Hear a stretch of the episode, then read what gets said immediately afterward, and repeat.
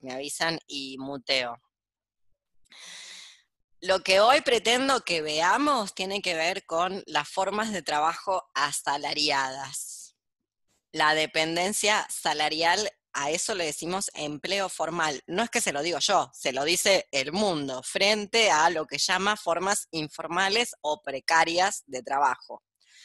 Hago esta salvedad porque eh, en un libro que les recomiendo, que se llama Servidumbre Maquínica punitivismo, trabajo y espacios de encierro, se van a encontrar con otras eh, lecturas o críticas al trabajo en sentido amplio.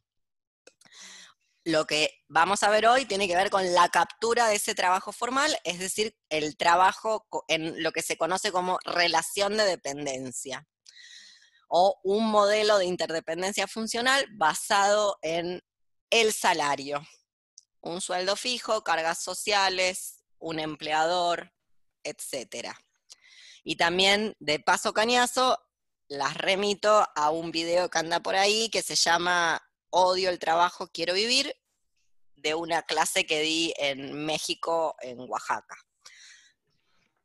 Para, para, lo que tiene que ver con el trabajo en sentido amplio. Pero hoy vamos a trabajar puntualmente, valga la redundancia, con el trabajo en su sentido asalariado.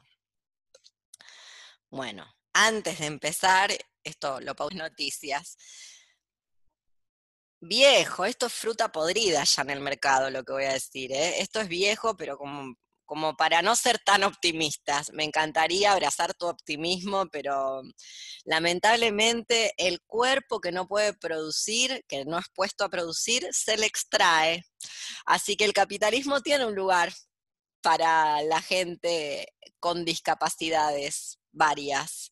Es el lugar de la prueba, la bueno, un lugar que ahora, viste que se lo están dando medio a todo el mundo, que es el lugar de la experimentación farmacopornográfica, el lugar de prueba de los protocolos químicos. Hay un lugar. Lo vuelvo a decir, la tesis de Foucault es que el cuerpo que no puede ser puesto a producir se le extrae. O sea, no hay ningún cuerpo en el capitalismo. Igual coincido con vos, insertarte en las formas de trabajo con una discapacidad, insertarte, me corrijo, insertarte en las formas de trabajo asalariadas o formales em, o de dependencia salarial, teniendo una discapacidad, es más difícil para lo bueno y lo malo que eso tenga, más bien bueno que malo, que sin una discapacidad. Y como vos bien decías, y ahora te, cedo la palabra, eh, de hecho, del cupo laboral en, Argentina, que, la gente tiene muchos pruritos con decir eh, discapacidad porque le suena caquita, dice diversidad funcional, viste, la, falacia de la diversidad funcional, ¿qué será la diversidad funcional? Porque todo el mundo funciona diversamente, bueno, entonces nadie es diversa funcionalmente, si todas somos diversas funcionalmente, pero bueno, esa es otra cuestión del el cupo, la ley de cupo laboral a personas con discapacidad, mm, se, sacó la regia idea de las leyes de inclusión laboral o el cupo laboral trans. Una idea fatal. No hablaron con, claro, no, cruzaron información, no hablaron con ninguna persona disca y que les cuente cómo la ponían al lado del baño, porque acá le contamos a la gente que no goza de, de una discapacidad discapacidad es siempre cognitiva, no importa lo que tengas, te falta una mano y en realidad lo que te falta es el cerebro para el mundo, siempre funciona así, siempre es cognitivo, no importa lo que tengas. Por ende, cuando sos incluida, lo que suele pasar es que, de acuerdo a esta ley, en la Argentina por lo menos, es que siempre tenés eh, un trabajo para una persona eh, con problemas en la cognición, no importa cuál sea tu discapacidad. Bueno, en fin, no cruzaron información, pero sí, ya está diga, cuente entonces. Pero solo quería hacer esta salvedad para que no seas tan optimista, ¿viste? Yo soy un canto al pesimismo. Lamentablemente eh, tiene un lugar, tiene un lugar, así no te incorporen al trabajo. Tiene el lugar de la extracción. Claro. Entonces, bueno, hace poco estuve en un conversatorio donde una investigadora funcional, obviamente, eh, daba sus resultados sobre cómo estaba haciendo esta ley de inclusión laboral en Chile. Y parte de lo que contaba era que las personas lo están pasando pésimo. Las que están en dentro, o sea, incorporadas bajo esta ley, porque eh, el ambiente laboral es súper hostil con ellas. Desde que se les da labores muy menores, no se les da un lugar, se les niega su diversidad, las personas empiezan a lo que sucede muy normalmente es que empiezan a ocultar cuáles son las características de su discapacidad para que no sientan que se la está exponiendo y de esa manera eh, dar motivos para que aumente la discriminación. Bueno, todas estas cosas me han hecho como, nada, hacer explosiones mentales y necesitar más herramientas para, para un poco, eh, no sé, hacer una crítica que, que me sea satisfactoria personalmente y bueno, eso.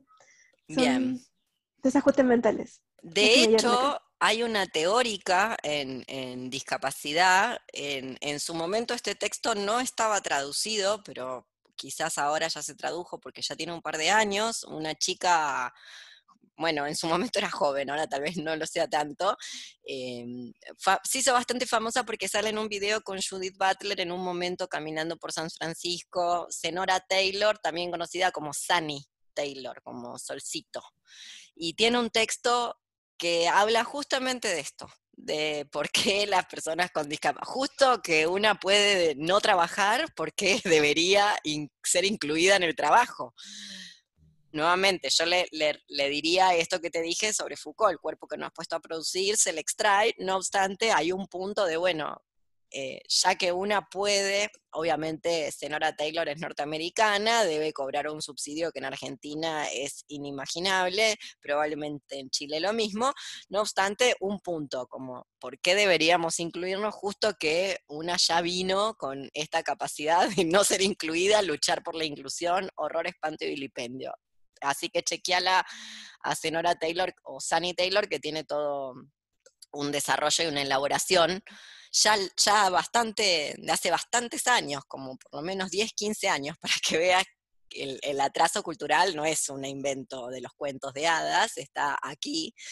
ella ya lo estaba pensando y también tiene una discapacidad, bueno, como se ve en el video con, con Butler, donde eh, sus bueno, sus manos no son funcionales de acuerdo al mundo en el que estamos. Por ejemplo, tiene que agarrar un vasito con la boca.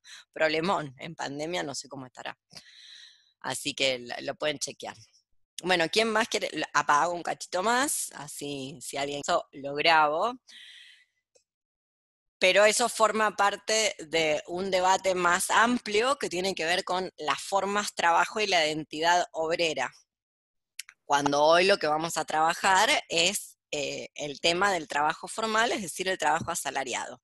Pero la idea de que eh, la identidad obrera es digna tiene que ver con una escisión que a mi modo de ver se produce en la primera internacional, que se conoce con el debate Marx-Bakunin, donde se tiran de los pelos Marx y Bakunin, porque Bakunin básicamente corrige a Marx, ya te doy la palabra a Emi, corrige a Marx y le dice, todo bien, pero este sujeto de la revolución, el obrero, deja fuera a alguien que hoy en la Argentina es el blanco de las operaciones políticas, que en alemán se dice lumpen, vándalo, ya Margot está dilatada a esta altura, se dilató, mojó la silla, porque estamos hablando de toda esta cuestión obrera, se le agarró así como un espasmo, una convulsión por este tema, y entonces una de las cosas que le dice, para, para resumírtelo, una de las cosas que le dice Bakune es que este lumpen también forma parte de la lucha revolucionaria. Por eso le preguntaba a Francisco, ¿a qué le llama revolución? Porque hay revoluciones y revoluciones y todas son de la misma palabra.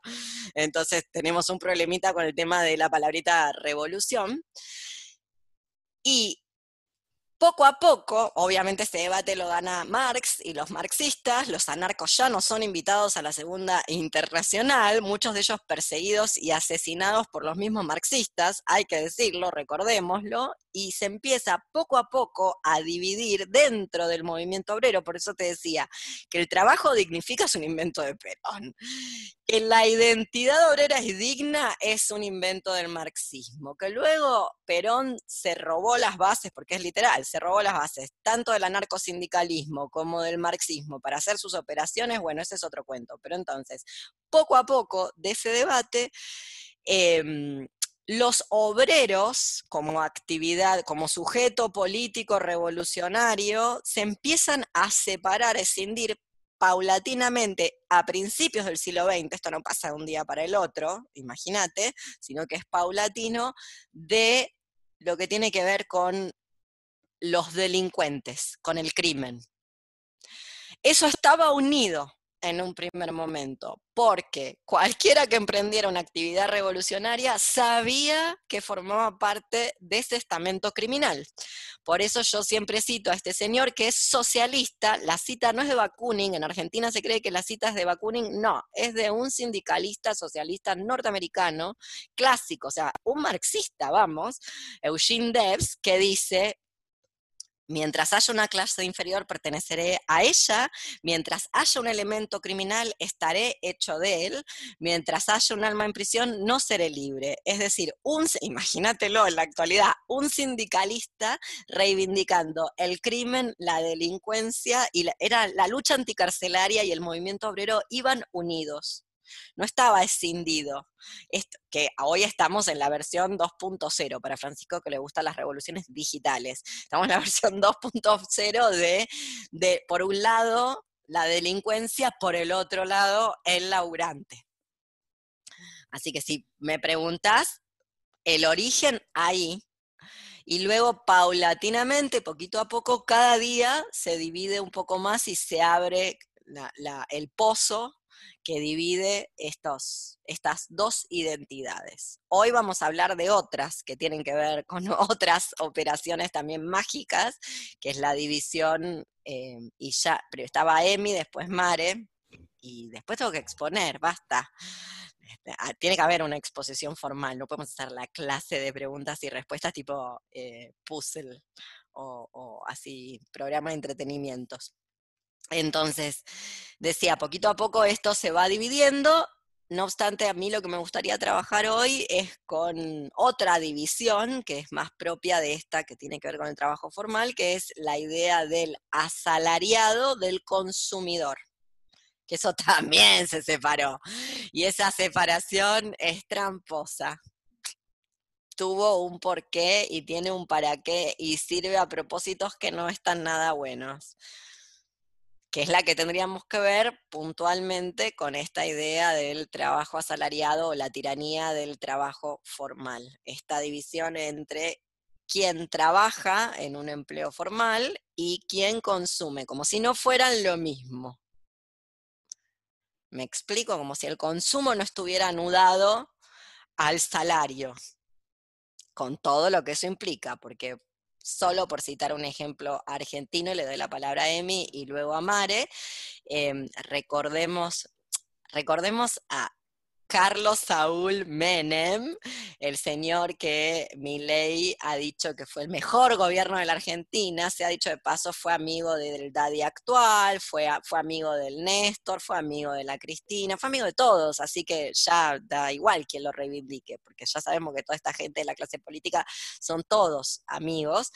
Em, bueno, durante el menemato hubo eh, varias de estas trampas léxicas y de, de, por ejemplo, decirle a la pérdida, una de las tantas pérdidas de los beneficios históricos de la clase obrera, flexibilización laboral, en vez de decirle pérdida, por ejemplo.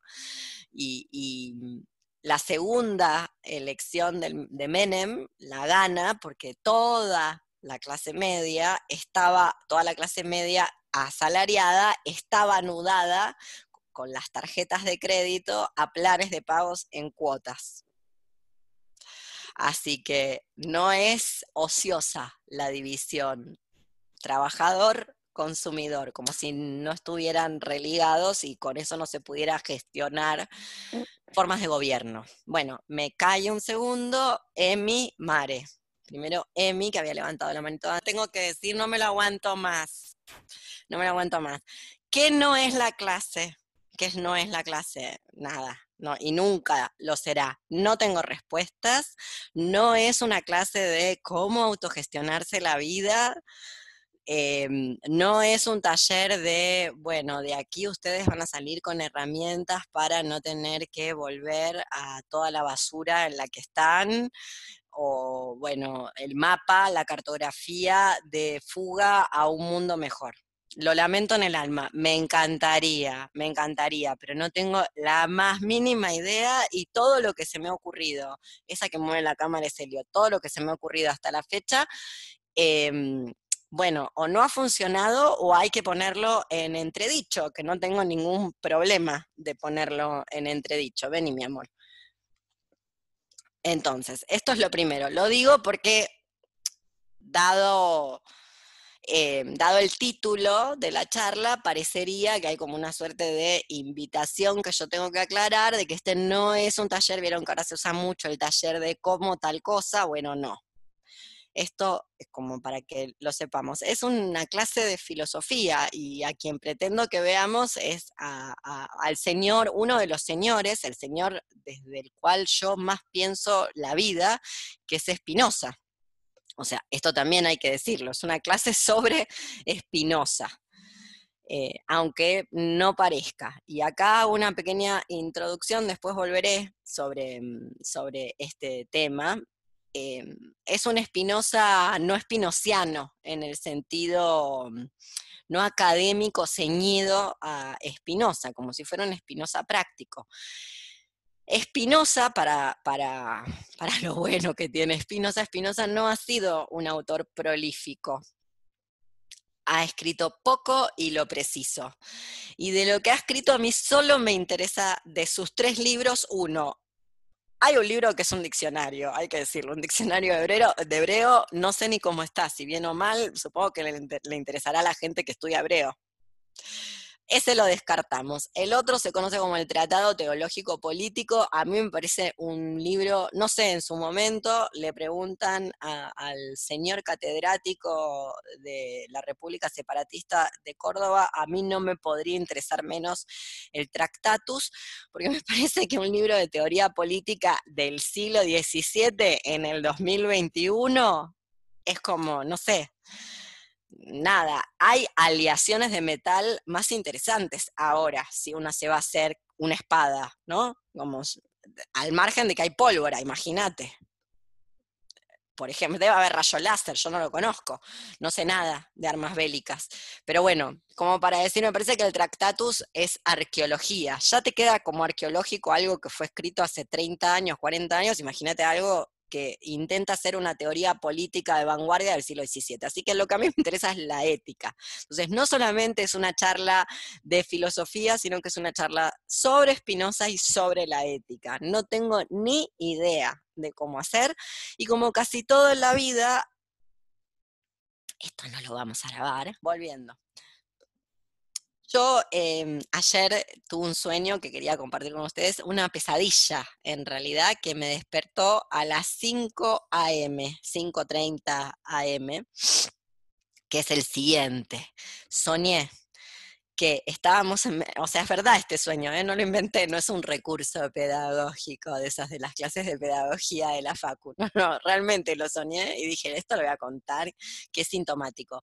Soñé que estábamos en pandemia, que nos obligaban a ir a trabajar en colectivos repletos con gente que toda tenía el barbijo y lo tenía bien puesto en mi sueño, hay que decirlo, pero igual Sí, era tremendo en los colectivos y el subte colapsados. Era más subte que colectivo, pero yo sabía que también había colectivo y teníamos que viajar ahí para ir a trabajar y que había un, par de lesbianas kirchneristas, que no, no vamos a decir el nombre que tienen porque eh, existían, viste esas cosas que te hacen los sueños, que te trae gente del pasado y te la mete ahí en el sueño, y decís, ¿por qué tengo que hablar con esta persona que hace 20 años que no hablo?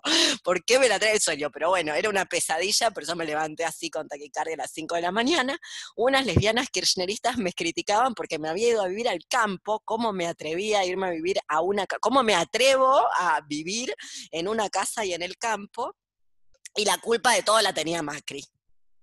De la pandemia, del colectivo. O sea, que igual la culpa de todo la tiene Macri, pero antes de ser Macri, o sea, y por ser Macri. Pregunten en Sebel, googleen Sebel y se entienden, lo que estoy diciendo. En fin, eh, yo de eso me levanté como de una pesadilla, como la gente que sueña con monstruos, vampiros, el hombre de la bolsa, el cuco. Bueno, esa, ahí vivimos. La geolocalización dice que estamos viviendo ahí. Y como para adelantarme a Francisco, para traerlo a la colación de lo que dijo al comienzo, las malas noticias son que eh, la fuga de eso es el devenir call center. Que, bueno, quien ha estado en un call center, eh, un devenir call center 24/7. O sea, abrir cualquier dispositivo que se les ocurra y tener ahí del otro lado una solicitud de enemistad de un potencial consumidor, básicamente. No, no, hay nada más que eso. Bueno, en fin, entonces, aclarado que no es una charla de eh, cómo lograr la autogestión, de que no hay nada, solo malas noticias y filosofía. ¿no? Acuerden cuando ingresan mutearse, pues si no se escucha todo hay un par de axiomas. El primer axioma y el principal es que el salario es una trampa. Es una trampa en el sentido de que es una forma de control y es una forma de esclavizar. Esa forma de esclavizar ya está implícita en el trabajo. Como decía al comienzo y me repito, hay una discusión más amplia contra el trabajo que se suponía que esa era la discusión que daba aquello que alguna vez se llamó el movimiento obrero. El movimiento obrero no quería seguir siendo obrero, quería dejar de ser obrero, por eso trabajaba por su reducción laboral, la reducción de su jornada laboral. Esto ha cambiado porque en la actualidad son los gobiernos, pregunten en Europa, que intentan reducir la jornada laboral y esto tiene que ver con que pese a que por un lado se sigue apelando a las formas trabajo como organizador de la vida cotidiana, ahora vuelvo sobre eso también, cada vez hay menos, porque cada vez somos más. Entonces, ahora quienes trabajan por no diría la abolición del trabajo, sino formas de esclavitud más eh, sofisticadas y más, em, más, ¿cómo decirlo?, sutiles, son los gobiernos. Pero en algún momento era ese movimiento obrero que trabajaba por la abolición del trabajo porque la forma de esclavitud no es inherente al salario, si bien todo salario es una forma de esclavitud, sino que la forma de esclavitud es inherente al trabajo. Y acá un par de datos. Uno que ya saben, si me escucharon alguna vez o leyeron alguna cosa mía, lo digo cada tres palabras, que es la etimología de tripalium, porque para algo sirve estudiar latín y griego, no sirve para hacerse la linda en las fiestas, sino para ver de dónde salen las palabras. Y trabajo deriva de esa forma de castigo a los esclavos los romanos tienen dos tipos de esclavos. Tienen un esclavo, bueno, como lo copiaron el modelo norteamericano de los fundos, eh, lo copió. Está el, el esclavo doméstico, servus, de donde sale nuestra palabra sirviente, sirvienta, que obviamente es un esclavo de mayor nivel, probablemente con mayor conocimiento, y luego está el eh, famulus, de donde sale familia, cuac. Por eso es el pater familias, que tiene, es el, dueño de todo lo que produce ese fundo, incluido a los esclavos, que es el esclavo que es, según Barrón, en el catálogo de las herramientas del campo, una herramienta más. O sea, están los arados y los famuli, o sea, bien. Y el tripalium es la forma de castigar a un esclavo. Sobre todo a un famulus. Digo porque los romanos tienen otras formas de, perdón, tengo que bajar a la gata antes de que cometa un siniestro contra sí misma. En fin, tienen otras formas de castigo, algunas maravillosas. Algún día daré una clase sobre derecho romano porque no tiene desperdicio el nivel de... Bueno, de ahí deriva nuestro derecho actual y es interesante de verlo. Em, tienen otras formas de castigo, como por ejemplo eh, el que le tocó a Jesus Christ, a Jesucito, a Jebús, que lo crucificaron. La crucifixio es la manera en la que se castiga a un ladrón. Bien, entonces la palabra esclavo deriva, eh, perdón, la palabra trabajo deriva de tripalium, que es el método de castigo a un esclavo. Entonces, vuelvo si bien el salario es una forma de esclavizar, es una forma de control, no obstante, la esclavitud ya es el trabajo. Y no se puede pensar, y acá viene otro de los axiomas, no se puede pensar una lucha anticapitalista que no tenga en su centro o como una parte fundamental una lucha contra el trabajo. Y acá viene otra información que tal vez ustedes ya sepan, pero la recordamos. El trabajo no siempre existió. Entonces, creer que esto, esto, el día que yo lo leí, me voló la peluca, la verdad, no, nunca lo había pensado y es maravilloso recordarlo, que las sociedades, lo que llamamos las sociedades, vamos a citarlo a Pierre Class 3, las sociedades sin Estado contra el Estado, lo que la gente Merch del bien llama poblaciones originarias, no han trabajado hasta el gran encuentro con Occidente más de algo así como 20 o 30 horas semanales. Ahora piensen cuántas horas trabajan ustedes en una relación de dependencia, en una relación de dependencia encubierta o de manera autogestiva. Es decir, la gente en general intentaba no trabajar trabajaba lo justo y necesario cuando las sociedades no eran sociedades del superávit, del excedente, sino lo que Marshall Shallings, que en paz descanse, que se murió este año, llamaba las sociedades de la abundancia, es decir, el mundo de los recolectores cazadores, más recolectores que cazadores, siempre se es más recolector que cazador, la gente trabajaba lo justo e indispensable, lo mínimo, y tenía una gran cantidad de mecanismos de conjura para evitar la acumulación producto de un excesivo trabajo. Por ejemplo, el nomadismo, que el grupo, esto es las sociedades contra el Estado, el libro de, de Class 3, que el grupo así denominado guaraní, o guaraní tupí, ese, ese tronco, sea nómada tiene más bien que ver con uno de los motivos tiene que ver con no acumular cosas. Evidentemente, si vos te tenés que estar desplazando de un lugar a otro, no podés cargar con toneladas y toneladas de cosas que acumulaste. Y no acumular, que es una de las cosas, acumular porquería que compramos, básicamente, no acumular es una de las metodologías, sobre todo no acumular capital, es una de las metodologías o conjuras para no convertirse en algo mm, también muy encubierto de este mundo que es un capitalista de mierda o empresario, que ahora se le dice emprendedor. No se le dice más empresario de mierda, se le dice emprendedor. Bueno, vieron que hay un montón de cosas que ya no se dice, no se dice más aborto, se dice interrupción voluntaria del embarazo porque aborto es una palabra fea, entonces no se dice más. Bueno, básicamente. Entonces, el salario es una forma de esclavizar, la esclavitud, la esclavitud es inherente al trabajo, en el mundo no siempre existió el trabajo, o no existió siempre el trabajo como horizonte de expectativa de qué hacer con la vida. La solución para la gente que viene a buscar respuestas, en cualquier momento arma una secta, les cuento, ¿eh? esto que me piden tanto, así, la chamana. Em, como Billy Gates, Billy Gates no puede parar de ser Nostradamus. Hoy leí que tiró, ya no las leo porque son todas aburridas, pero no puede parar de tirar vaticinios y profecías. Por favor, Billy Gates, qué horror. A la gente que le gusta Internet.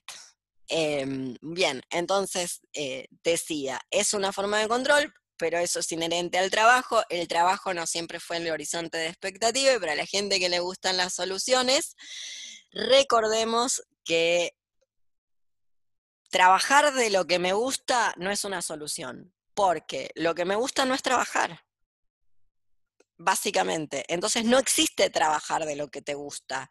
Lo que te gusta nunca puede ser trabajo. Y em, no están entendiéndome si creen que a mí me gusta lo que hago. A mí me gusta, no lo vamos a decir en cámara grabando, luego en cámara. Parte de los problemas que traía Emi a colación cuando hablaba al principio tienen que ver con, con esto. Eh, hay gente que está muy confundida y en la pavada total, citando a Babasónicos, y cree que puede haber algo así como trabajar de lo que le gusta. Y ese es el horizonte de expectativa, no. ¿Y por qué?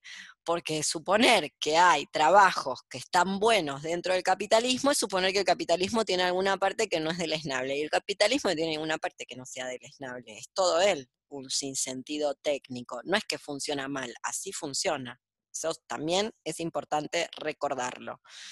Bien, entonces esa es como la axiomática, los axiomas de los que partimos para entender por qué Spinoza, para pensar en un mundo, no sé si sin trabajo, porque eso me excede, sino en un mundo donde el salario no sea sinónimo de emancipación. Y esto es un debate, nuevamente, fruta podrida en el mercado. Lo que pasa es que la involución es muy grande. Ya lo había dicho Emma Goldman en un texto que tampoco nunca dejaré de citar, que es La tragedia de la emancipación de la mujer, que es del 1906, cuando le advierte a dispénsenla, la señora Emma Goldman es una señora de principio del siglo que no sé si tenía el secundario terminado, lo digo por si hay acá muy gente de las identidades eh, el otro día veía una gringa de los pronombres, eh, ya no son algoritmos, algoritmos y derivadas. La señora Emma habla de la mujer y bueno, lo que planteaba es que la incorporación masiva de las mujeres que no siempre estuvieron incorporadas a la labor del trabajo formal, asalariado dentro del capitalismo, no era una emancipación, sino una tragedia, y le mostraba a los obreros. Decía, chicas, miren cómo están los obreros. ¿Ustedes quieren terminar así? Bueno, y acá estamos, con la triple jornada laboral, de la cual la única manera que tiene una de esas quimeras o artefactos políticos llamados mujer para salirse es explotar a otra más.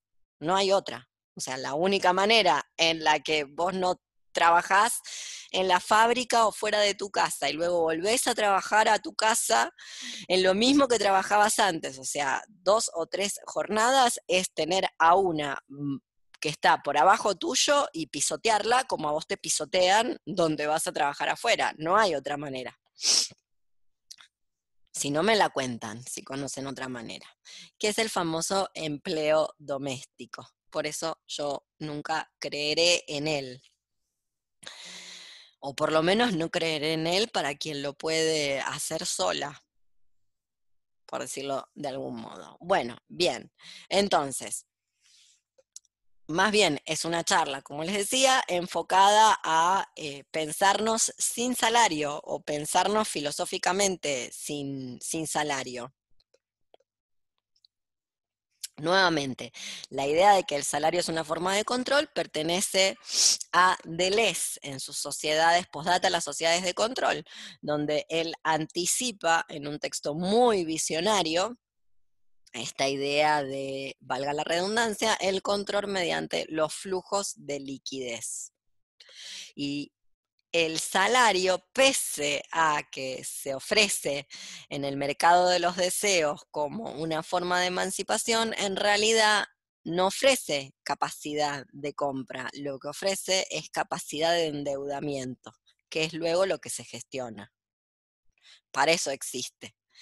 Las personas, que es el famoso darse un gustito, para eso trabajo. Lo habrán escuchado una y mil veces y hasta lo deben haber pensado, si no, ¿para qué trabajo? Darme el gustito. Bueno, en fin. Leo, perdón, en ese sentido opera medio como una droga, entonces, ¿no? Ay, ojalá. ¿A qué le llamas droga? Paren. ¿Qué, ¿Qué está? ¿Bergoglio? ¿A quién habló? Bergoglio.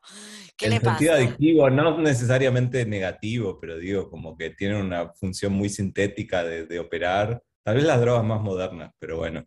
¿Qué son las drogas modernas? ¿El matrimonio, la familia diversa? ¿Qué es una droga moderna para vos? Ponele también, esa no es tan moderna igual, ¿no? Te digo, qué sé yo, el éxtasis, cosas así, que están como muy diseñadas y, o sea, que como que tienen una forma de operación muy concreta y que generan, eh, o sea, que no puede entender a nada más que un círculo vicioso, de alguna manera.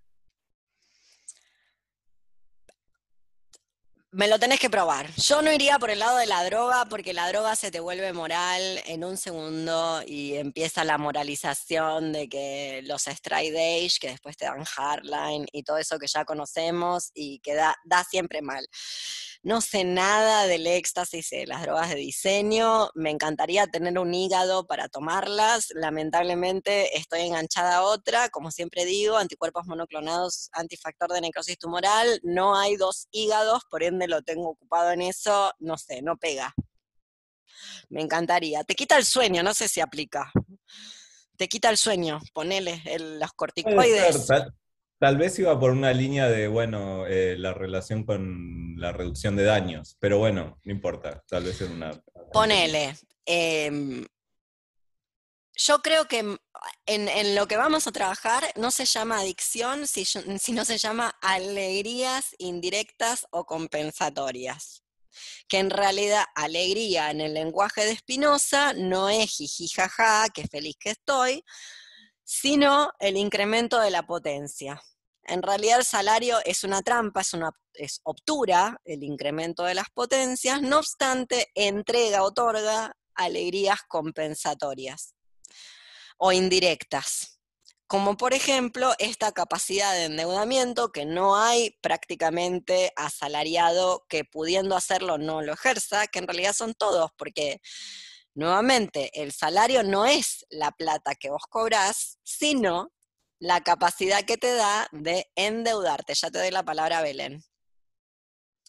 Entonces, nadie gasta lo que el salario le permite, sino que se gasta por afuera del salario. El salario lo que ofrece es la posibilidad de que te permitan gastar por afuera de eso que de tus ingresos, digámoslo así que luego vos, obviamente, porque el trabajo es siempre deleznable y el trabajo asalariado lo es aún peor, luego compensás con esos justitos que para eso trabajás y que entonces te das, porque si no, ¿para qué estás laburando? Y un largo etcétera, que son, no sé cómo decirlo, autoengaños o enunciaciones del autoengaño que se producen mediante estas trampas. Entonces, yo no le diría adicción, acá le decimos alegrías compensatorias o indirectas.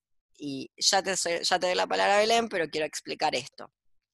En el centro de nuestro análisis está el cogito espinociano y el cogito espinociano no pasa por una conciencia de lo que hace bien o lo que hace mal, una conciencia como imagen mental producida por el cerebro, sino por el cuerpo el cuerpo todo, incluyendo el cerebro que produce las imágenes mentales, claro está, es quien arroja esa información. O sea, no es el cogito cartesiano de dudo o pienso, así lo traducen, luego existo, sino que es el del cuerpo. Bien, ahí volveré. Le quiero dar la palabra a Belén, porque si no me meto en una y no salgo más.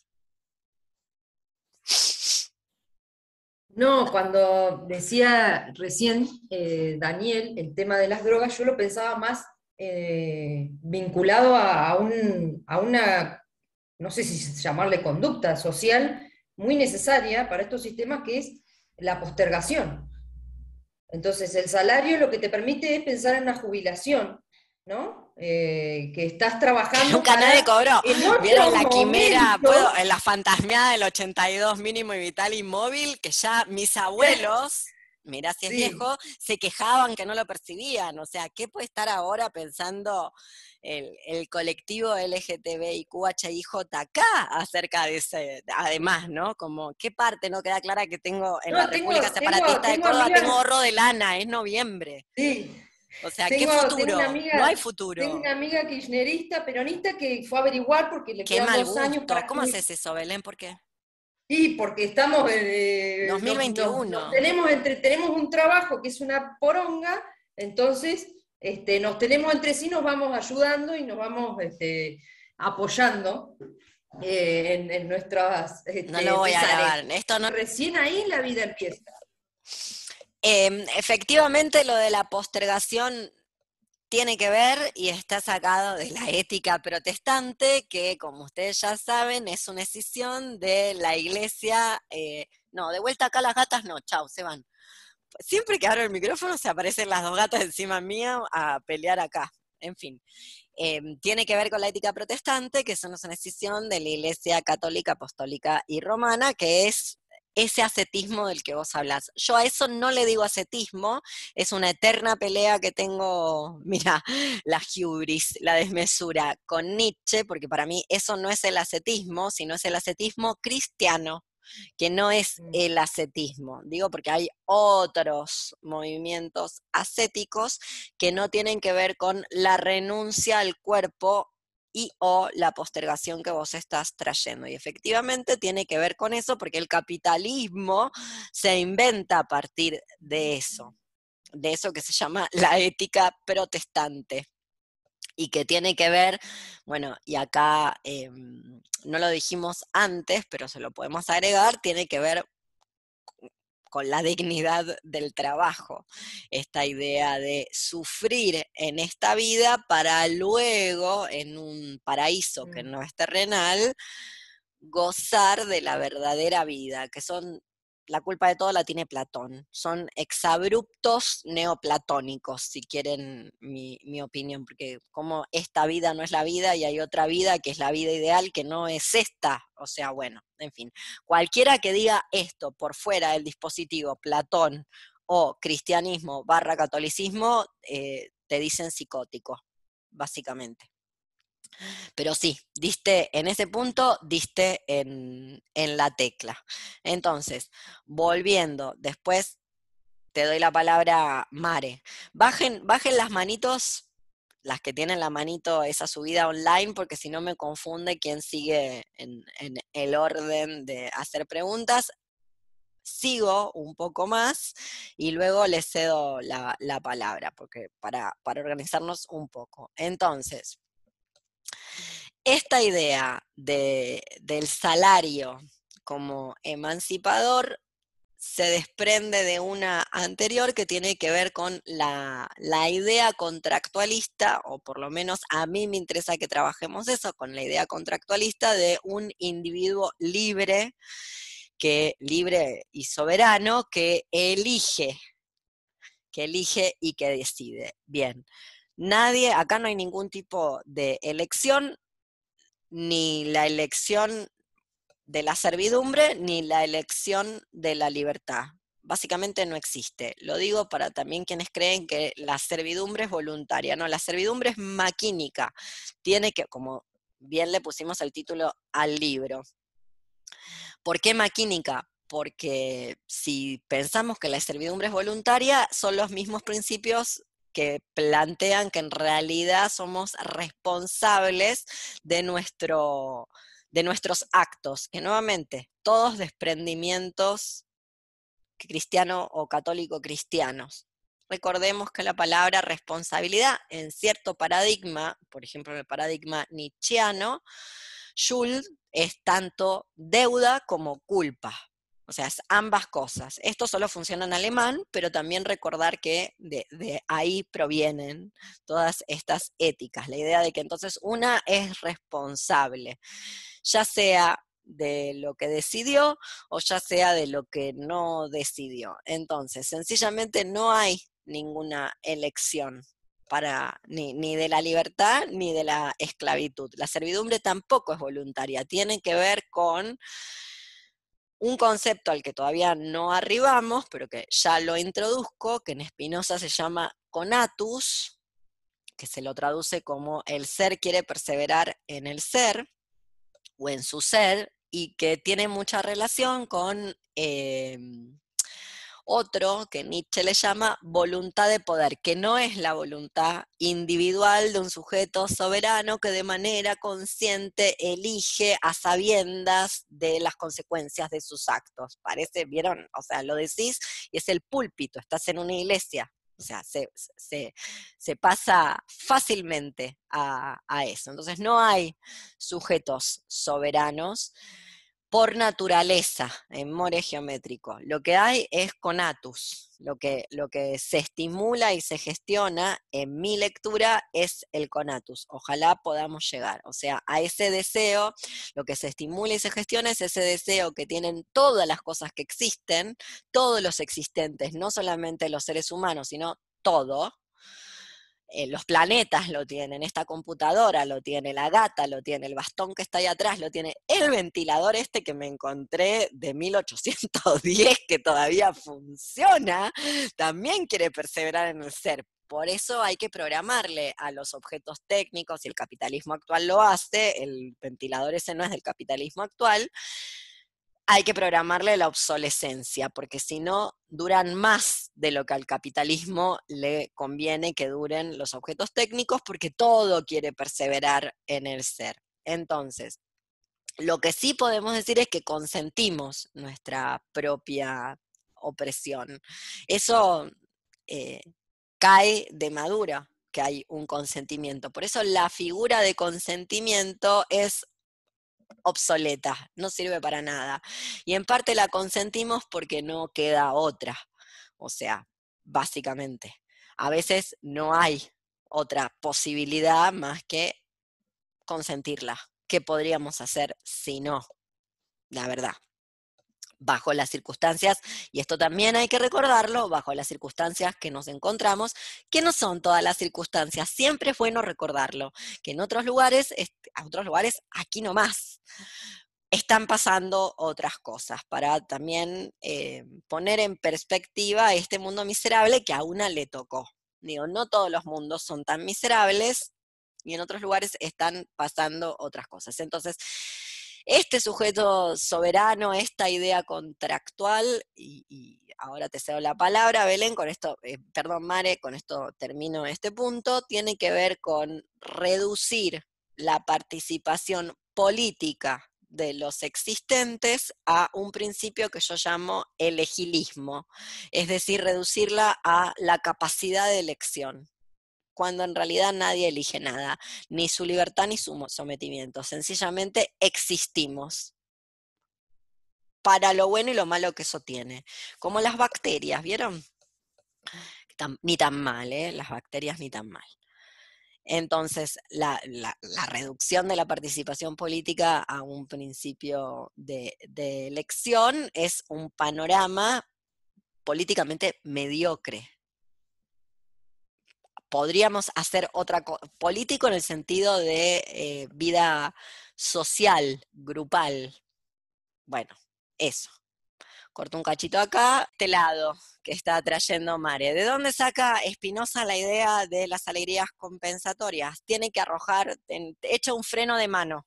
Bien, va a decir que en realidad em, estábamos en esta cuestión del coito espinociano. El ser quiere perseverar en su ser, para perseverar en su ser se supone que tiene que, se supone, yo esto lo, pretendo que lo debatamos, pero vamos a concederlo hasta este punto, tiene que incrementar su potencia. Bien, para incrementar el incremento de la potencia tiene un medidor, un medidor ecuacional, por eso es un tratado de geometría, porque es matemática un, medidor que es ecuacional, donde a mayor capacidad de afectación, mayor incremento de la potencia. ¿Bien?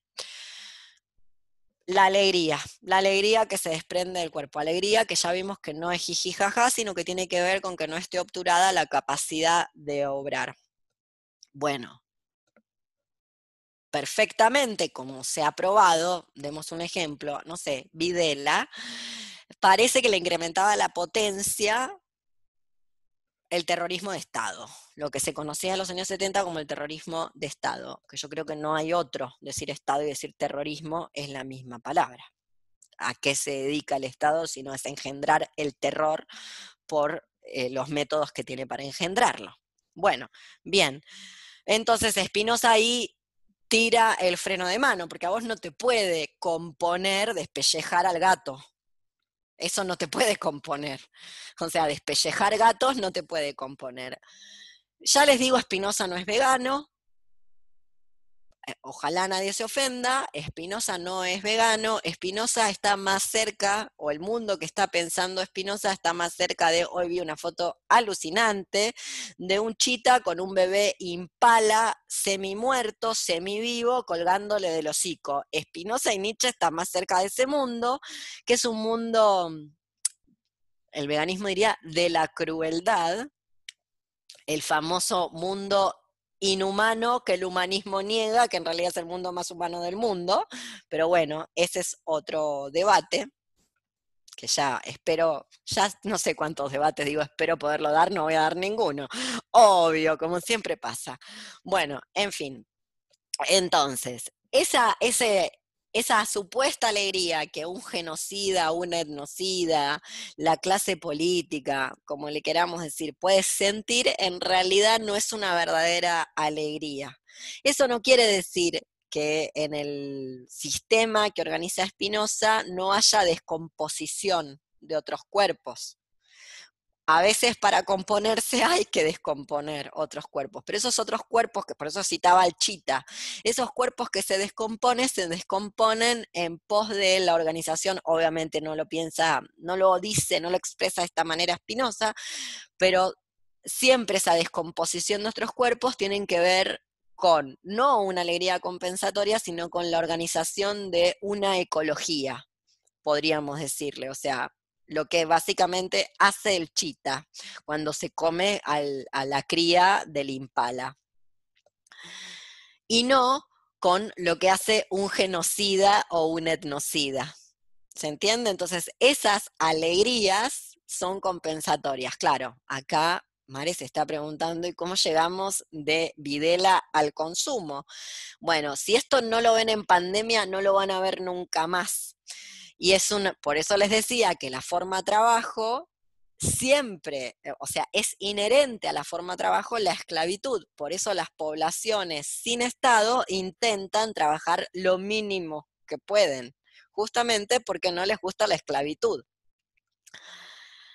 Lo digo en azteca, no les gusta ser pueblos tributarios. Lo digo en azteca para que se entienda lo del monotributo y dónde viene lo del tributo. ¿Viste? Ahora cae la ficha qué es lo de pagar tributo. Pueden preguntar en Cholula qué es pagar tributo. Pregunten por ahí y les van a contar un poco la historia. Sería hermoso que un día el eterno retorno no sea el retorno de lo mismo, así cambiamos el menú, hablando del impala. Pero bueno, Vuelvo entonces a esto que te decía, ¿cómo llegamos ahí hablando de menú?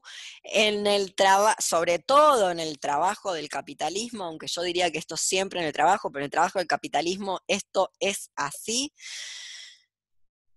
¿Cómo le decís, Mare, al tiempo donde no estás trabajando? ¿Cómo se le dice en nuestro mundo a ese tiempo? Ocio. Ojalá. Eso se decía, eso se decía en Grecia, se le decía ejolé, ocio, de donde viene nuestra palabra escuela. Miren las resemantizaciones. No, no se le dice ocio, porque el ocio está mal visto. El ocio es rascarse la conchita, lo que a mí me gusta, a mí no me gusta trabajar. Bueno, no. Y es la actividad del pensamiento, por eso los, los, griegos no les gusta trabajar tampoco, para eso están los esclavos, a ellos les gusta la esjolé, que es el ocio. No, lo dijo Esteban. El tiempo libre, claro, si hay un tiempo libre, quiere, viste que el poder no esconde nada. Estoy tirando todas las frases de las remeras de las peores catástrofes. Ya me convertí en una gran marca que se autovende todo el tiempo. Bueno, en fin. Y sí, yo no lo inventé, solo lo aprovecho. Bueno, entonces, eh, justamente si hay un tiempo libre, quiere decir que el otro que se llama esclavo, esclavitud. Y en ese tiempo libre, ¿qué se puede hacer? Las famosas actividades de recreativas de entretenimiento y esparcimiento. No lo conté, lo reprimí, pero en mi sueño, además de viajar en colectivo, una cosa que a mí me ponía muy mal, muy mal, muy mal y que me despertó a las 5 a.m., no solamente que nos obligaban a trabajar a ustedes más que a mí, yo vivo retirada, con todo lo que eso implica, tampoco está tan bueno, lo, digo ya. Eh, las obligaban a ir a trabajar en colectivo colapsado, sino que todo volvía a la normalidad. Las fiestas, los recitales, los DJs, los, las, la poesía, el arte, la dramaturgia y todas esas actividades que ya eran despreciables antes de la pandemia y no tenían el mayor sentido, pero que ahora son del orden de lo deleznable. Bueno, esas actividades de esparcimiento, alguien te atiende ¿cierto? Cuando vos vas a comer afuera, alguien te sirve el plato. Bueno, entonces, efectivamente son alegrías, ya lo eran alegrías compensatorias. Hoy, la persona que sirve el plato para que vos puedas comer afuera, como se dice, se tomó cuatro colectivos de esos de mi sueño para llegar hasta ahí, en medio de una pandemia. Que a diferencia de mi pesadilla, la gente no usa bien el barbijo si es que lo usa porque ya vieron que no se muere todo el mundo y para eso están las vacunas. Cuando, cuando seamos fosforescentes en la noche de tanta inyección, lo comentamos. Entonces, es de ahí que se llama alegría compensatoria o que le podemos decir alegría compensatoria. Participa del mismo régimen, por supuesto, en un grado de intensidad menor e inconsciente a la conciencia operante de un genocida. Eso estamos de acuerdo. No obstante, participa de ese régimen para, supuestamente incrementar tu potencia, tenés que descomponer a alguien más que no puede sustraerse a esa labor, porque como vos en tu jornada, en tu tiempo no libre, es decir, en tu jornada laboral, está coercionado a hacerlo o coercionada a hacerlo. De ahí viene. Entonces, por eso decía, yo no le digo adicción, le digo alegrías compensatorias o indirectas, o, falsas alegrías, no son verdaderas alegrías. Y vuelvo a esto, de, en Espinosa las verdaderas alegrías, que son las alegrías de la composición, suponen una descomposición. Para componerse algo va a haber que descomponer pero ya sea o no descompone las partes constitutivas de ese otro cuerpo con el que te estás agenciando, o si las descompone tiene que ver con una ecología, como el chita con el impala. Al impala lo hizo cagar. No obstante, al bebé impala además. Tremendo. Muy bien. No solo no era el impala viejo y discapacitado, era un bebé con todo el futuro por delante. Claro, si es el más fácil de cazar, ¿qué va a cazar a otro? Ese será el más fácil de cazar hay una cuestión de economía de los recursos. No obstante, eso tiene que ver con una ecología. Lo explicaría de esa manera. ¿Se entiende? Entonces, vos no podés componerte descomponiendo a alguien más. En un espino, bueno, como ves, estamos en el peor mundo posible, en un Espinosa ceñido al texto no se puede componer un tercer cuerpo descomponiéndole las partes constitutivas a alguien más. Ese es el freno de mano que Espinosa arroja porque obviamente se da cuenta, vive en el mundo de la Inquisición, de hecho, se da cuenta que efectivamente hay gente que eh, disfruta muchísimo de, descomponer las partes constitutivas de alguien más y no necesariamente con motivos que podríamos ser del orden del more geométrico, es decir, del el orden geométrico que organiza este cosmos. No tiene que ver con eso, sino con, bueno, se me canta el culo o sencillamente puedo hacerlo y por eso lo hago. Y los famosos, me doy un gustito, para eso trabajo, del, mundo horrible en el que estamos. ¿Se entiende? Dígame, Franco. Entonces, como que las alegrías compensatorias son como que están más gestionadas, o sea, están más del lado del sujeto de que pensar, ah, esto me compone y por eso lo hago. O sea, como que no son del orden de la otra alegría. La alegría, Ah, no, sé si estoy entendiendo bien las preguntas. O sea, como que la, yo por lo que entendí, entendí por lo que vos dijiste. En el orden de las alegrías que incrementan la potencia, hay un tipo de alegría que incrementa la potencia que tiene un grado de descomposición, pero no descompone completamente lo que vos te está incrementando donde vos estás haciendo la relación. O que si lo descompone, porque lo puede descomponer, Sí, sí. el chita tiene que comer, lo descompone en, ¿cómo decirlo? Lo descompone en relación a lo que hoy llamaríamos una ecología. Claro. No Entonces, es que se le ocurrió matar a un impala. No sé cómo decirlo. Tampoco quiero moralizar a los animales porque luego está el hipopótamo que es eh, un mal parido de mierda y le pisás el agua y vos decís, ¿qué problema tenés, señor hipopótamo? Y se pone atroz y revienta todo lo que camina por ahí. Para la gente que cree que comer pasto es ser bueno, vayan y miren un hipopótamo. O, lo- o los equinos, que son gente tremenda no quiero moralizar, pero eso tiene un more geométrico. Desconozco. Van y le preguntan a los biólogos, no sé tanto, chicas, ya basta. No está, de verdad lo digo, no sé tanto, pero tiene un more geométrico, no es ocioso porque sí, aleatorio o, o sádico. Sádico en el sentido de, a mí me gusta, de, no sé, sacarle las uñas, mandarín chino, me gustan los métodos de tortura, onda, una gotita que te horada la- el cráneo y te dejo ahí un año a ver qué te pasa con la gotita que te cae. No es de ese orden. Bueno, eso es una alegría compensatoria. Que no es una verdadera alegría, no compone nada. Es mentira que está componiendo. Parece que compone. No, no, no es subjetiva. No compone nada, decirlo así, porque si no, porque si es Si no, si no se subjetivo. Sí, sí, Claro. sí, entendí. no compone nada.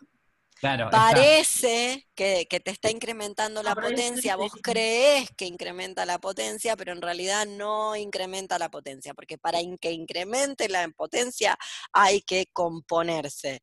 Y no te puedes componer descomponiendo a alguien más, excepto que formes parte de un ecosistema, eco- ecología, vamos a decirlo en Guattari. Ecología suena más lindo que ecosistema, no sé ni qué quiere decir, me voy a estar metiendo en un problema biológico grave.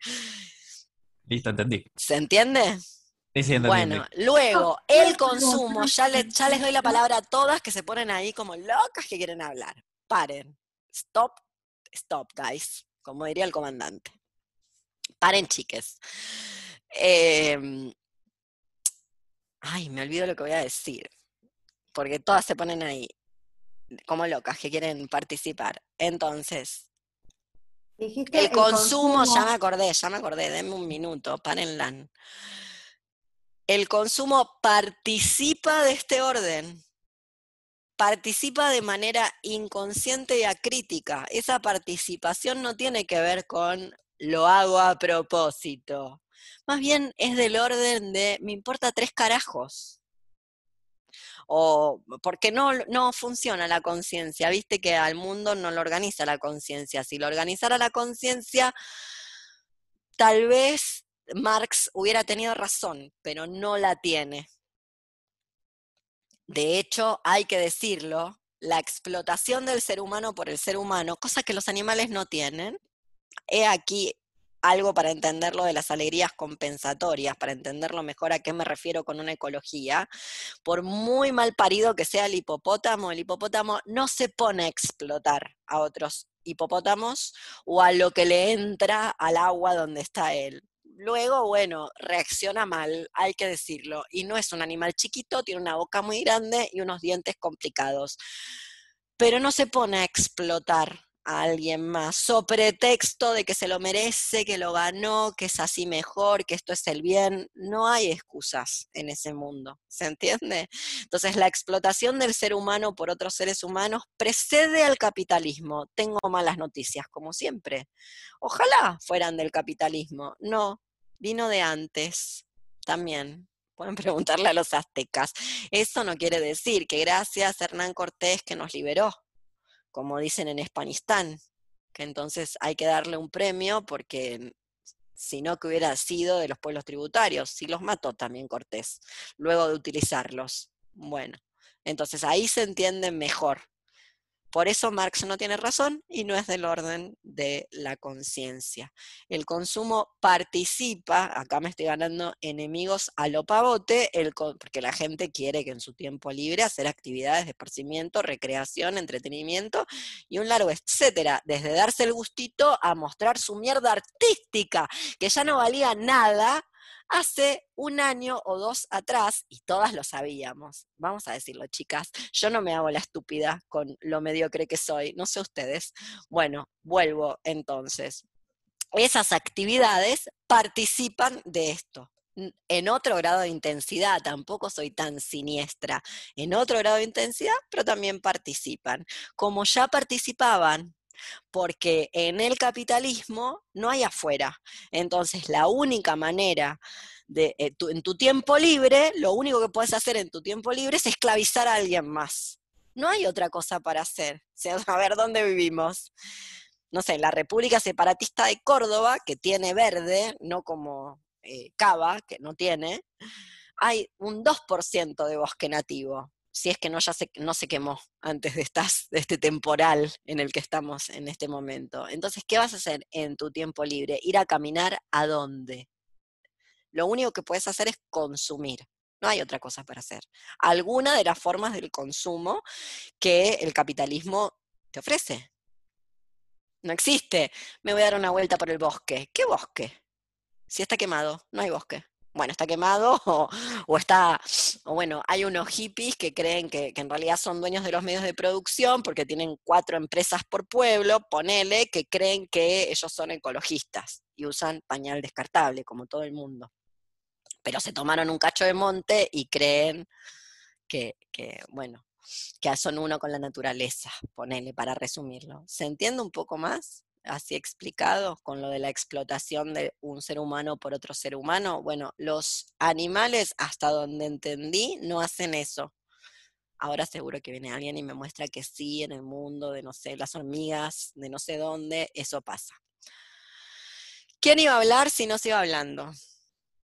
La inmanencia, parece que es ahí donde... Voy a grabar. Es ahí donde se, es ahí donde se cruza, me parece, la, la cuestión y donde se, clarifica un poco, que es justamente cuando Spinoza de algún modo eh, propone o, bueno, o, desarrolla la noción de alegría y de, tristeza y las pasiones tristes y las pasiones alegres, hay una distancia entre aquello que, con lo que uno se afecta y aquello con lo, por lo que uno es afectado, ¿no? Entonces, podríamos decir que esas alegrías, alegrías genuinas, podríamos llamarle, de un modo que Spinoza no lo hace, pero bueno, podríamos llamarle alegrías genuinas si se quiere, son aquellas que, son el, efecto de, una, de un afectarse con algo, ¿no? O sea, son un afecto. Hay diferencia de las afecciones, ¿no? O sea, aquello que nos afecta. Con lo cual, volviendo al tema, me parece, de, este encuentro, el salariado, de algún, el salariado de algún modo lo que produce es una, es una tristeza, es decir, es una pasión, es decir, estamos afectados por esa, esa relación. Y de algún modo, a su vez, en, un juego, digamos, como de pinzas, por un lado nos entristece y por el otro lado nos brinda eh, alegrías compensatorias justamente para sostener esa, tristeza. relación. Que es, que, es, que es un proceso de composición y descomposición, es decir, que, pero que en realidad lo que está componiendo, o mejor dicho, lo que está realizando es el deseo de un otro, que es el del patrón, no, el nuestro, en, el fondo, ¿no? En, el fondo de, ese, vínculo. Entonces, bueno, me parece que, que quizás una manera de pensar este, cuestión de las alegrías es pensar en, ese sentido, Cuando uno quiere identificar qué es aquello que, incrementa su potencia, bueno, tiene que pensarlo en términos de, inmanencia, aquello que no depende necesariamente de un otro. Vamos a ponerlo... No la relación, no, sí, no, la relación que, está muy bien lo que estás diciendo. Ha estudiado Emanuel, como podemos ver, ha estudiado Emanuel. Sí, Venimos hablando hace 10 años el mismo texto. Es lo único que hablamos. Em, vamos a clarificar un par de cosas. Pasiones. Digo, porque la pasión no es siempre triste. Recuerda eso. Puede haber una pasión alegre y una pasión triste. Las dos son pasiones. Entonces ustedes se anotan ahí.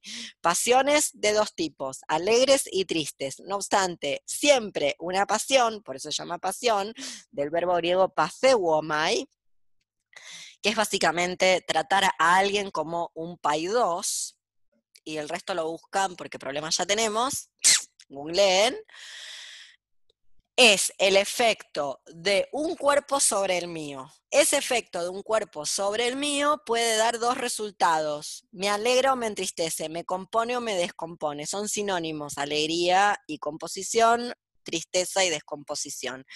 Pero en un régimen sintáctico de enunciación, la enunciación es verse afectada o afectado por. la preposición que rige esa pasión, sea alegre o sea triste, es un por. Es una voz pasiva, de ahí sale pasivo. Frente a las alegrías activas o genuinas, que acá hay un problema, porque las pasiones alegres son genuinas, pero no son activas. Entonces, hay dos tipos de alegrías. Hay dos tipos de pasiones, hay dos tipos de alegrías. Hay alegrías activas y hay alegrías pasivas. Las alegrías pasivas son las de las pasiones alegres, son las de un cuerpo que me afecta a mí, me veo afectada por un cuerpo. Frente a, las alegrías activas, lo que, lo que Deleuze llama inmanencia, por oposición a la trascendencia, y oposición por ende a lo universal, donde ya no es que un cuerpo me veo afectado de manera alegre, de manera que me compone por otro cuerpo, sino que me afecto con, por eso me compongo con, y por eso hablaba yo de ecología. Efectivamente, la inmanencia o alegría activa se logra si coloca, no dicen mucho nadie de todos estos turros, ¿cómo se logra? Eh, esto lo hay que decirlo, vamos a decirlo. acá voy a repetir Espinosa y parece, ah, sí, coloco el cuerpo en el vector de, de las pasiones alegres. Mira, Gilles, yo lo tengo colocado en ese vector hace 3.500 años y no sé, bueno, ahí es donde uno podría pensar que, claro, le dice beatitudo, beatitudo se traduce como alegría y vos estás esperando una sonrisa y no viene. Lo que no me van a decir es que tengo obturada la capacidad de obrar. Eso no lo tengo obturado. A las pruebas me remito. Eso no está obturado. Pero viste, alegre, lo que se dice alegre, por eso siempre, o en los últimos años, no soy yo la única, este es este señor Andrew Culp, también está pensando, lo cito, un Deleuze oscuro. Ya no tanto la cosa de la alegría, sino más bien la cosa de, bueno, hay una cierta sombra y la capacidad de obrar no está obturada. Entonces vuelvo, las alegrías activas o inmanencia tienen que ver con, en un régimen de enunciación sintáctico, con verse afectada, perdón, no verse afectada por, sino un cuerpo que se afecta con. Ya no es dependiente de eh, la acción de un cuerpo sobre el mío, sino de mi cuerpo con los otros cuerpos, en una composición o agenciamiento. Ahora bien, vos te podés agenciar con y que te descomponga. Y más bien es lo que hacemos por otros motivos, ¿no? O sea, eh, justamente porque no es del orden de la voluntad, y vuelvo a lo del sujeto soberano. Ojalá fuera del orden de la voluntad, no es del orden de la voluntad en el sentido de una conciencia operante que planifica y dice voy a hacer tal cosa. Más bien es pura suerte, sale de carambola. ¿Qué decirles? Eh, ¿Se entiende? Entonces, está muy bien lo que está diciendo Emanuel, solo estas precisiones.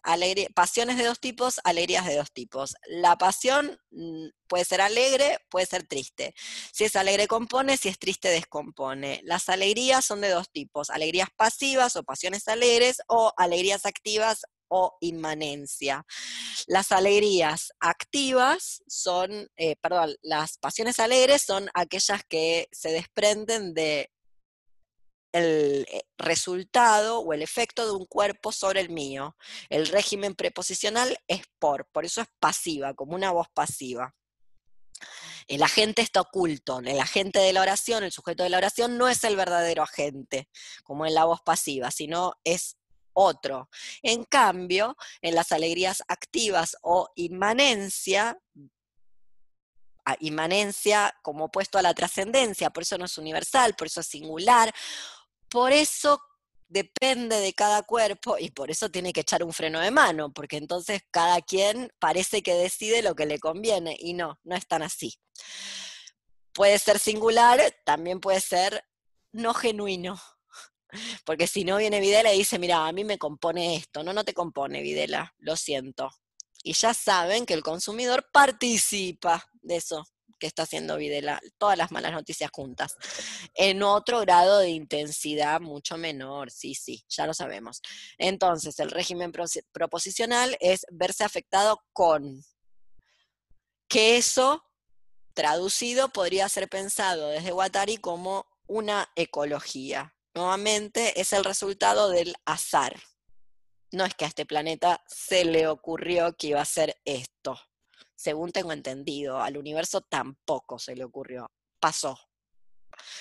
Como el ser humano es eh, de todo lo que existe lo más irracional, y cuando digo ser humano no estoy hablando solamente o únicamente o prioritariamente de el sapiens sapiens, sino de esta porquería humanista occidentalocentrada judeocristiana desde el siglo más menos 15, 16 en adelante, ponele blanco, todo esto que le gusta ahora a la gente decir y que no sabe bien qué está diciendo, bueno, como ese es el peor bicho que existe en todo el universo, es el más irracional y no hace cosas que le compongan y le incrementen la potencia, aunque cree que sí.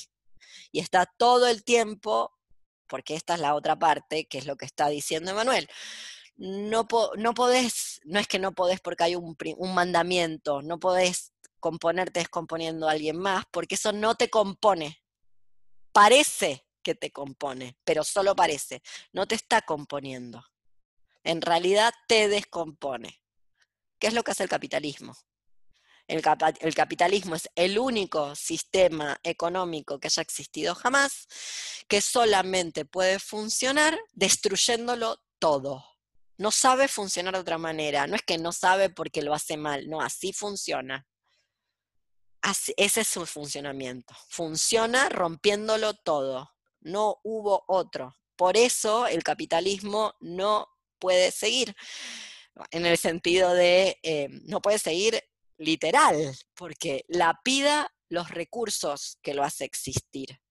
Y de ahí que haya gente que cree que el capitalismo, por ende, no tiene conatus, porque el conatus quiere perseverar en su ser. ¿Cómo vas a querer perseverar en tu ser? Descomponiéndote.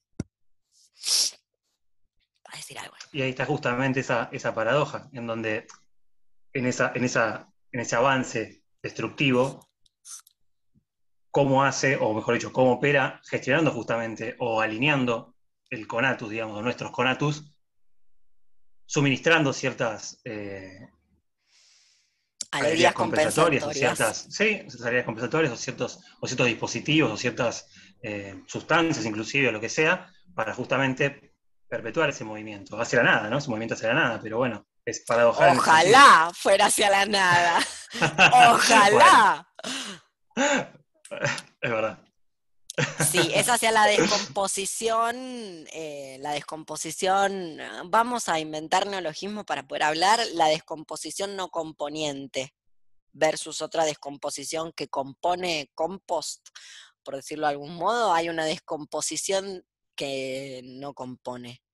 Muy bien, esa, una descomposición descomponiente que solo envenena, como la del cianuro de la megaminería o los del vertedero sobre el río Suquía en Córdoba de los residuos cloacales no tratados de la capital de la República Separatista de Córdoba, que se tiran al río hace 40, 50 años sin tratamiento.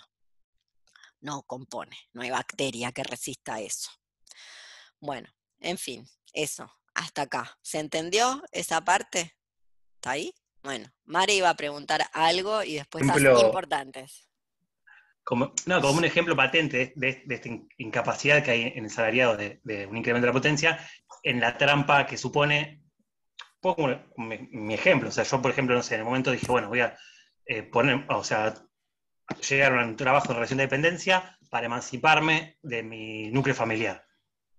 en- y en definitiva, bueno, resolví la cuestión de la emancipación del núcleo familiar, sí. El tema es que a sujeto, o sea, Yo no estoy tan segura, relación- perdón. a una relación de dependencia. Nah, qué maldad, ¿por qué? ¿Por qué? Total. ¿Por qué esa maldad? Pero bueno, a lo que voy es a esto, ¿no? Como, como en realidad siempre hay un, un juego o, una- o un desplazamiento de una cierta idea de, de que hay algo que te, que te estaría componiendo, que te estaría incrementando esa potencia, como, uy, voy a poder salir de mi casa, voy a construir mi propia vida, de mi propia casa, y en definitiva terminas sometido a un régimen cuasi esclavo de, no sé, 24-7 casi. Bueno, a eso, lo- Sí. a eso es lo que me parece que permite ¿Y, pensar y- esto. y por qué la maldad? Yo te voy a explicar por qué la maldad. Porque a vos te resolvió eso porque no armaste otra familia. Pero el Bueno. 95% de el, a- el- el asalariado de nuestro universo, con ese salario se armó otro núcleo familiar que es mucho más esclavizante que el de origen y del cual no puede pegar el batacazo, no puede decir, toma, acá tenés mi renuncia, metete la pandemia por donde más te guste, yo no me voy a tomar ese colectivo, besitos, chau, voy a vender café en la plaza o lo que tenga que hacer, pero a mí no me vas a coercionar de esa manera, porque tiene que darle de comer a varias bocas o tiene que darle asistencia médica en un lugar don- como este mundo, donde la asistencia médica no está garantizada de manera universal.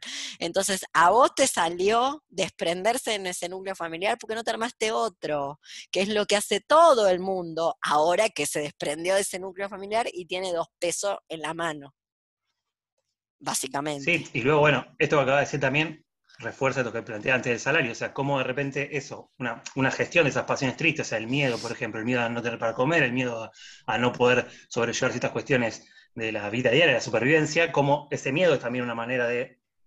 Gestionar, y- por y supuesto. co- y coaccionar y gestionar una, una vida que nunca puede salir de esa, de esa relación de dependencia que es el salario.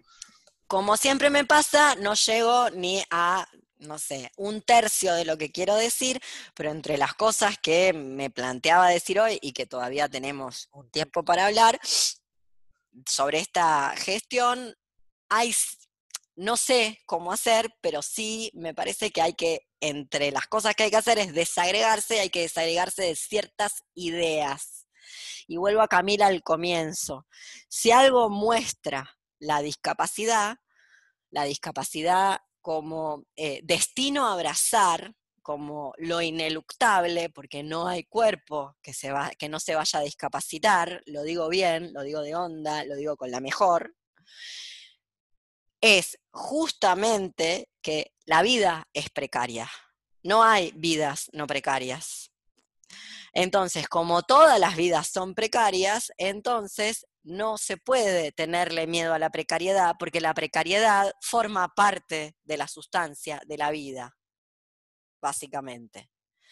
Por ende, no hay manera de hacer que la vida sea no precaria, porque eso es la vida. Por ende, tenerle miedo a que qué va a ser de mi futuro es una estupidez enorme, primero porque no hay futuro, literal no hay futuro. El futuro no existe. Lo que existe es una escritura sobre lo que ya ha ocurrido y el presente, ahora, aquí, ahora. Bien. Y luego es lo que va a pasar. Por ende, no se puede temerle a lo que va a pasar. ¿Qué decirles? Bueno, si quieren le tienen miedo, no sé. Pero es al pedo, básicamente, al vicio, como dicen acá en la República Separatista de Córdoba, que tienen una, al vicio, es al vicio tenerle miedo a la precariedad porque es lo que va a ocurrir, básicamente. ¿Qué le tienen miedo a que se van a oxidar? Eso es lo que ocurre. Bueno, esos pequeños miedos es lo que gestiona este aparato de gestión que lamentablemente no es una persona, sino todo sería, no es el señor Burns diciendo excelente, sino sería todo mucho más sencillo, sí, efectivamente.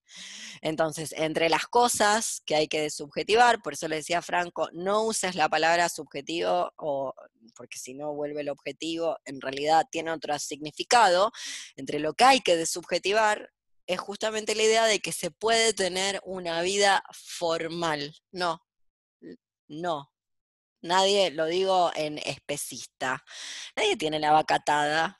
Lo lamento en el alma. Bueno, pueden probar atar una vaca, como el video ese que circuló el otro día, maravillosa, de la vaca que mordió su correa y salió ahí. Seguro después la mataron, pero por el camino tumbó una moto, un motociclista, casi más hace chocar un coche. Bueno, traten de atar la vaca. Y va a pasar eso, la vaca no está atada. Justamente. Nadie tiene la vaca atada. Bueno, dale, Belén.